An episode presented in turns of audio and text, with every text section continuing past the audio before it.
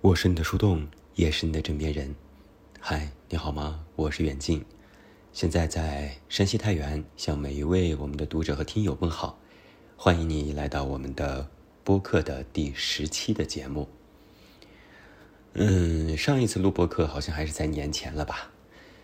没有想到播客这个小栏目已经来到了第十期。嗯，就像我在今天推送里写的，这个栏目呢，拖拖拉拉、腻腻歪歪。断断续续的，也进行了好像差不多有一年多的时间，在这一年多的时间里，可能每个月吧，基本上会有一期节目，就是跟大家随便聊一聊。每一次做节目的这个契机都不是很一样，有的时候呢可能是比较忙，有的时候呢可能是我们的后期思思有事，有的时候就是想跟大家聊一聊，聊闲篇儿，然后可能。不是太习惯直播这种形式，那就在播客里边说一些废话，陪你度过一个晚上。嗯，今天这个第十期节目啊，其实有一个主题，就是想跟大家聊一聊，就是在我们的二零二三年，啊，有没有什么生活的方法论，或者是就像是很多的听友或者是读者，还有我身边的一些朋友，他们其实最近。都一直在跟我讲述他们的生活，啊，说他们啊，比如说在疫情之前和疫情之后生活的差别啦，或者是最近遇到的一些问题啦，生活上的、感情上的、工作上的，然后最后都会落到一个啊问题上面，就是在想跟我沟通或者是交流一下，我们在所谓的后疫情时代有怎样的生活方法论。嗯，其实这是一个特别特别大的一个嗯命题，嗯，我曾经在一些文章里面其实也简单简单的说过一些小小的观点，啊，可能没有什么特别实际的指导作用，但是提供了一个呃每一个人的思考的一个方向。然后我也看过一些呃公号作者也好，还有一些 UP 主他们在分享一些观点。嗯，基本上可能都归功于，就是归结于两个大的一个方法论，一个就是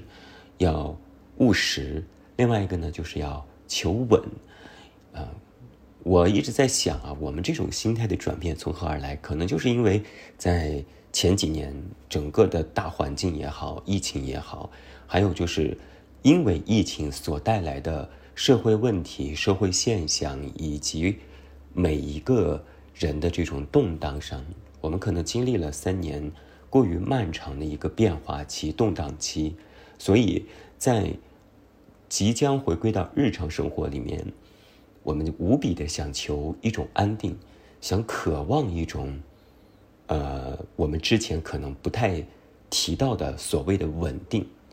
嗯，就像是我最近。应该是就从去年和今年吧，有一个特别明显的感觉，就是，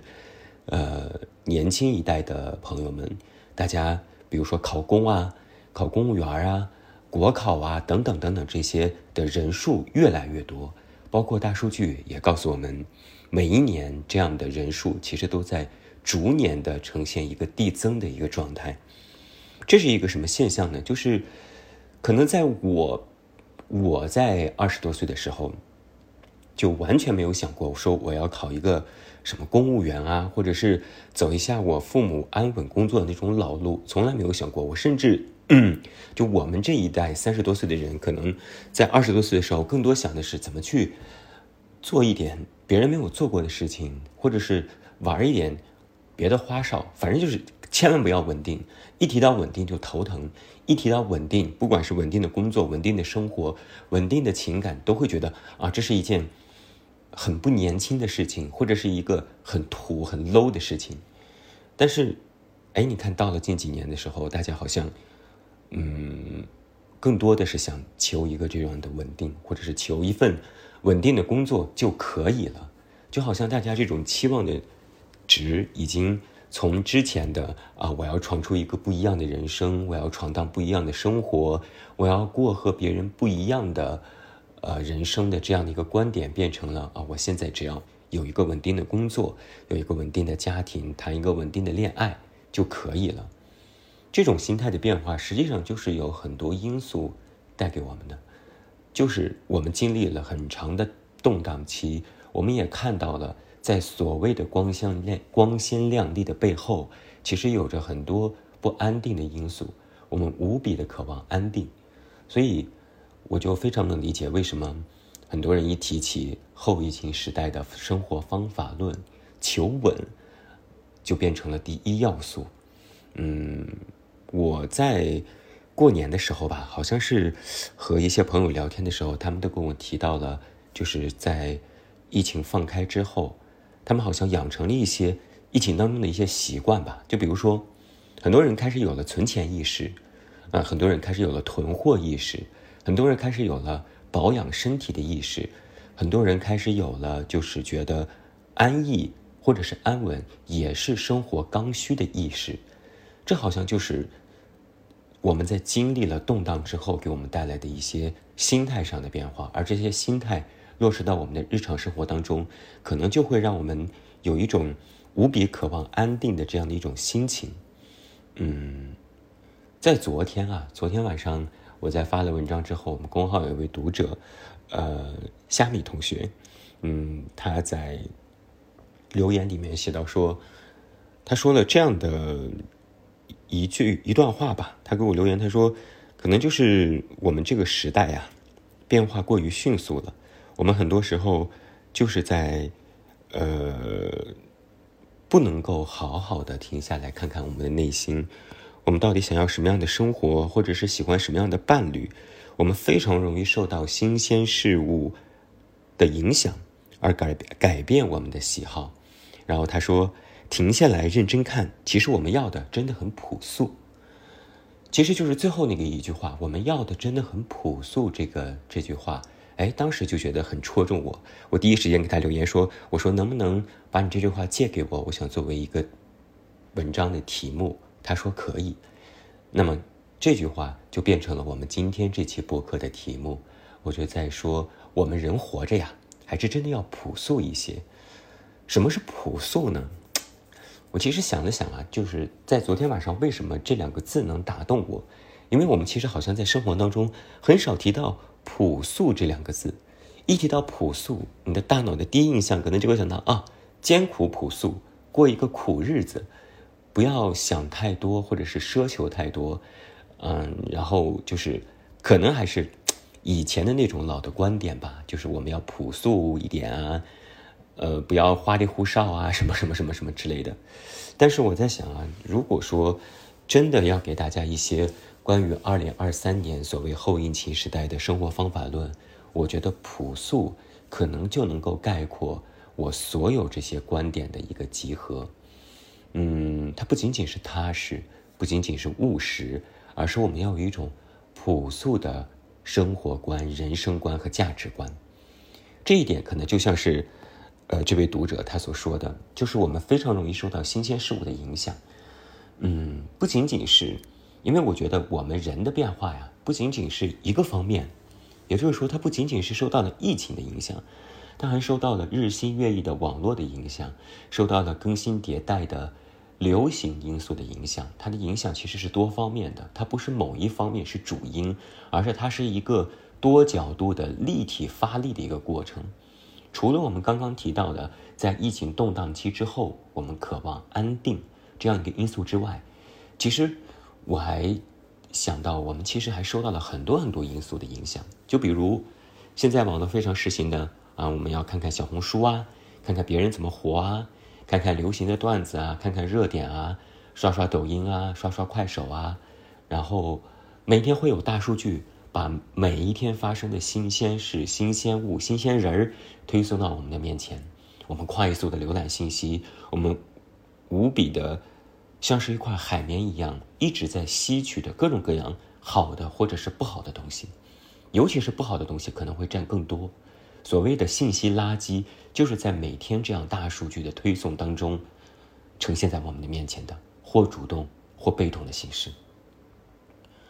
嗯，我其实一直在想写一篇文章啊，但是我一直拿捏不了这样的观点，但是我很想把这个观点在今天的播客里面分享给大家，就是。我一直觉得大数据这件事啊，对于我现在的感官来说，就是弊大于利。就举一个非常简单的例子吧，嗯，比如我在小红书刷，我搜了一个什么东西，然后呢，小红书的首页就会开始给我密集不断的推同类型的东西，除非是我主动的去搜另外一个东西，或者是我看了另外的内容，这个大数据首页的呈现才会有所变化。再举一个例子。比如我在淘宝想买一个什么东西，搜到了一个什么东西，然后呢，淘宝主页的这些相关的推荐就都会变成同类的东西，除非我去看了一个其他的什么东西，这个呈现才会变化。这就是大数据在抓取我们的喜好，然后给我们推荐他们以为我们最近在喜欢的东西，就把同质化的这些内容一股脑的推到你的面前，啊，没有经过任何的筛选，只不过是投其所好而已。呃，然后呢，还有一个非常，我不知道是不是一种玄学哈，就好像是，比如说我在一个软件里面搜了一个什么什么，或者说啊，我好像在搜一个相关的东西，但我脑子里面想的是一个具象的东西，但是没过两天，这个具象的东西就会呈现在另一个软件里面，就好像是啊，淘宝听到了我说话了，我说我最近想买一个手机壳，但是呢，我还没有搜手机壳这个东西，但是淘宝就莫名其妙就给我推荐了很多很多的手机壳。就我就想，这是一个玄学，就好像是手机自动开启了什么录音功能，然后就被淘宝听到了，淘宝就开始给我推荐了，我还没有去搜，它就已经主动给我推荐了，你说奇不奇怪？然后呢，它就会让我陷入到，哦，我确实想买一个手机壳，那我就看看一个手机壳吧，然后就买了一个手机壳，但实际上这个手机壳的这个购买欲望，只是浅浅的在我脑子里面过了一下，但是。因为大数据呈现和自己的浏览，就加深了这种购买欲望，并且产生了购买行为，那这不是没省下钱吗？那这个观点引用到生活当中就是什么？我们在刷大数，在刷一些内容，大数据把同质化的东西呈现在我们面前，虽然我们没有想看，或者说我们一开始并没有一些根深蒂固的观念，但是你经不住同质化的内容一遍一遍又一遍的轰炸我们的大脑。那某一个观念可能就会深深的植入到我们的脑子里边，最后最后就会变成我们的认知，而这种认知可能还是比较浅显的，甚至都可能不是太正确的。但是因为它已经形成了我们的认知，所以我们总认为自己是对的。这就是一个，嗯，怎么讲，很不朴素的一个观念，就是这些东西并不是我们主动学习来的，或者说并不是我们想要的。但是却是外界给予我们的一种怎么讲附加的东西吧，所以我就觉得这很不朴素。那我在想的什么是朴素的价值观呢？就是就像读这位读者所说的，他就说我们总是非常容易受到这些事物的影响，却忘记了我们自己内心到底真正想要的是什么，或者是有没有看一看自己，你自己真正喜欢的是什么，想做什么。你喜欢怎样的伴侣？喜欢一份怎样的工作？想成为一个怎样的人？就像是我在那篇文章里《闷声快乐最重要》里面说的，就是我们总是渴望他证来求自证，我们可能也不知道我们应该如何去表达自己的喜好，或者是表达自己的不满。嗯，就好像我们自己渴望成为的那个自己。自以为好像他是生活在真空之中，但是呢，现实生活当中的自己呢，好像又是连土带泥，有各种各样的牵绊，各种各样的勾连，要和现实捆绑在一起，要和身边的亲朋好友捆绑在一起，最后闹到最后，我们总是没有办法遵从我们内心去活，就像是哪怕我已经表达了这样的观点，建议每一位读者去这样活，在留言里边。还是会有很多读者说，道理我都知道，但是做不到，没有办法。就好像是我也知道啊，我现在大数据很流行，那我自己在小红书搜一个东西，大数据就给推。就好像是我也没有办法阻止大数据把同质化的内容推荐给我们，因为现实大数据现在就是一个非常必要的网络手段。那我搜了一个东西，大数据就会推荐同质化的内容给我，我没有办法制止，所以。就只能去看，所以就好像是很多读者说的，那我只能去随波逐流，我没有办法让自己活在真空之中。这就像是怎么讲？我们在谈论如何做自己的这件事情上，反而成了一种纸上谈兵，因为你没有办法落到生活里面去，真真实实的只做自己。所以这就是一个非常矛盾的地方。那我们所说的朴素的价值观，那它的意义又在哪里呢？我思来想去啊，我在做这期播客的时候，我觉得一直在想，如果说我们身为作者，一直把美好的道理或者是非常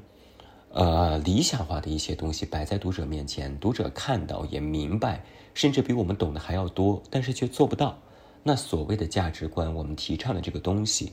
它的意义又在哪里呢？我一直在想这个问题，就是我们所说的道理和我们所传达的观点如何落到实际，如何和每一位的日常生活产生链接。我一直在想，这是应该怎样落地的一件事情。后来啊，也就是在我思考今天上午在想该如何传达这个观念的时候，突然想到了一个点，就是一些。看似真空的道理落到实际当中，并不是想让每一位完全的按照这个道理去活，而是想让大家知道这个世界上有这样的活法，或者说，在你认为自己还没有出路的时候，你在内心里面其实已经给予了自己另外一种选择，就是你知道其实还有另外一种活法，或者说你知道在你所认为的道理之外还有其他的道理。我们有一个认知之后，其实还有其他的认知是可以被理解、可以被接纳、也可以做到的。所以，嗯，我一直在想，我们一直所谓的什么方法论也好啊，人生观也好啊，价值观也好啊，它并不是一个，它并不是一条路。我觉得它不是路的这种比喻这么简单，它应该是。怎么讲？它应该是一片海，嗯，可能我有讲的比较抽象吧。但是呢，我我的理解就是，它并不像我们必须要走的一条路，它并不是一种选择，它应该是把自己放在无限的辽阔当中去指一个点，我们只生活在一个点里边，而我们所谓真正的世界认知价值，应该是一片海，它应该是浩瀚的，或者说它应该是广阔的。是我们有些时候把自己活得作茧自缚，而并不是这些道理让你变得更加的难堪。所以，我不知道我这样描述哈，各位能不能理解？但是，可能也是说的比较的沉重吧，有点像说教主义。但是我一直觉得，嗯，人的活法有很多种，我们可能或主动或被动的选择了其中的一种，那另外的活法，我们应该知道，我们也应该了解。就像是我们每一个人都渴望新鲜亮丽的生活，都希望自己得名得利，然后呢，看到别人在网上啊成为网红啦，做了 UP 主啦，也自己也其实也有一点羡慕，但是自己能不能成为这样的人不好说。但是你可能通过人家的这种呈现方式，知道有人在那样活。那再比如说，我们有些孩子们，有些年轻人，他们在考公、考公务员、国考。寻求一份稳定的工作，那在这样之余，也知道有些人他们选择漂泊在大城市里面，然后，呃，过得不是很稳定，但是却一直挣扎在大城市当中，他们也有这样的选择的可能性，他们也可以这样活。如何活是自己的选择，但告诉别人，别人的活法对不对，这可能就是有问题的一个层面。所以我就在想，在面对二零一三年、二零二三年。我们这样的活法的时候，朴素的价值观是很有必要的。所谓的朴素，就是不要再去想那些，呃，你这个东西对不对，或者是我这个东西好不好，而是在想我们应该有没有一种活法，就是我自己很想去这样做，我愿意去做，而不是别人觉得我这样做是对的，或者说我很想成为一个怎样的人，并且我愿意脚踏实地的去做。而不是只是被大数据牵着走，或者是被网上的一些新鲜的东西迷惑了双眼，最后自己也不知道自己想要什么，只是看着别人的光鲜亮丽，自己很羡慕，也想成为那种光鲜的人，却没有考虑到自己的现实当中究竟能不能实现这样的条件。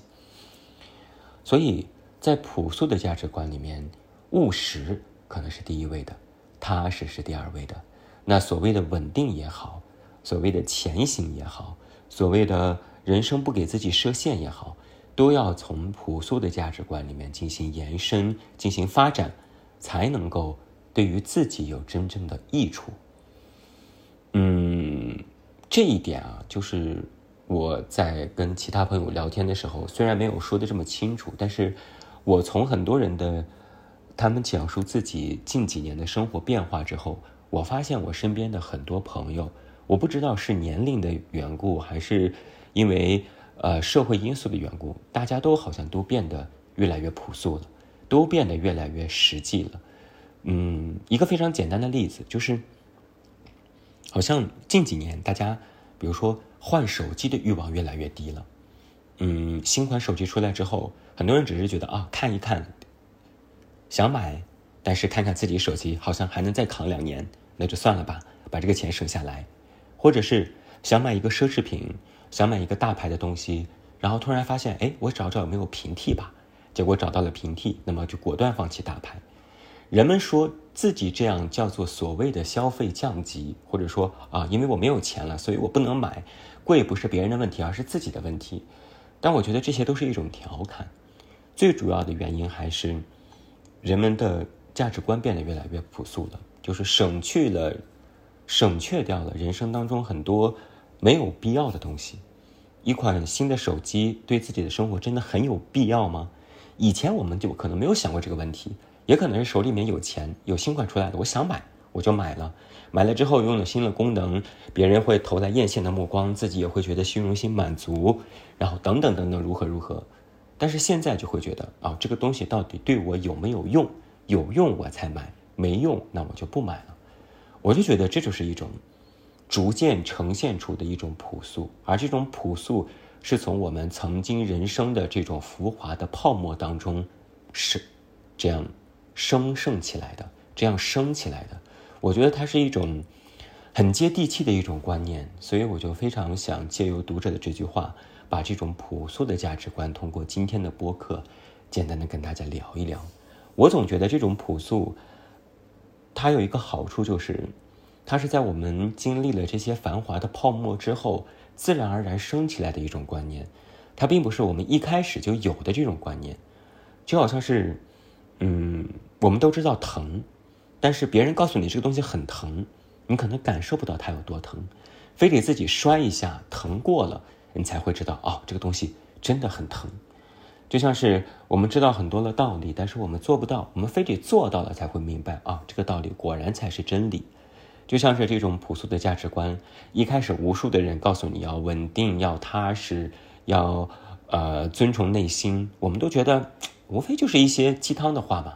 真的要自己经历过动荡、经历过变革之后，渴望一些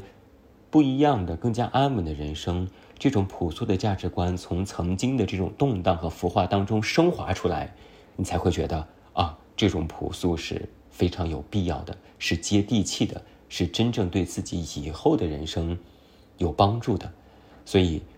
我觉得就是哪怕我今天在跟大家聊这种朴素的价值观，也不一定所有人都能够理解或者是接纳，但是懂的人都懂，而懂的人一定都是那种经历过的人。他们才会明白我到底在说些什么。嗯，我看了一下时间，大概又有了二十五分钟了，好像说来说去哈，一直都绕在这个某一个浅层在进行表达。嗯，但是我想，我应该是说清楚这个观点了。二零二三年所谓的后阴期时代，我们应该朴素的活着，我们应该有呃短期的目标啊，我们应该有一份对于自己真正有帮助的人生规划。无论是面对工作也好，生活也好，呃，我之前传达过一个理念，就是在这样的后疫情时代，我们好像对于所谓的长远的未来啊、长远的理想啊，好像都没有谈的那么多了。我们更重要的是考虑眼下，且顾眼下。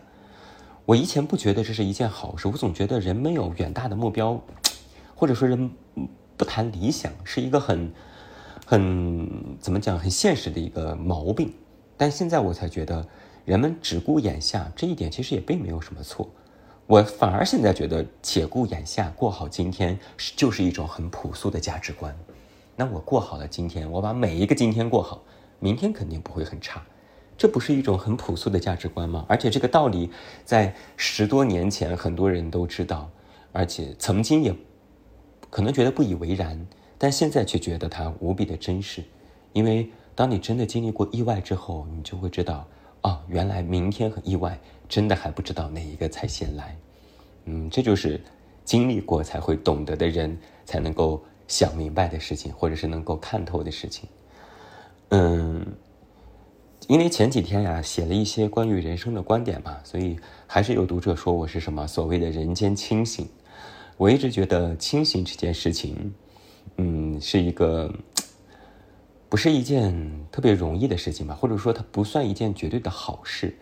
因为所谓的人间清醒，并不是一直都是清醒着的，而是在经历了混沌之后幡然醒悟过来，然后才变成了人间清醒。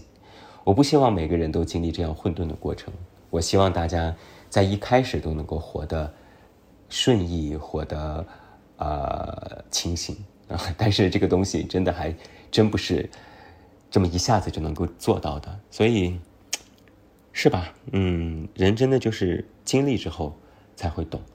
啊！在我们经历了三年的疫情之后，在我们经历了可能我不知道的，但是你自己觉得很难熬的时刻之后，你可能才会觉得当下眼前。今天，眼前人，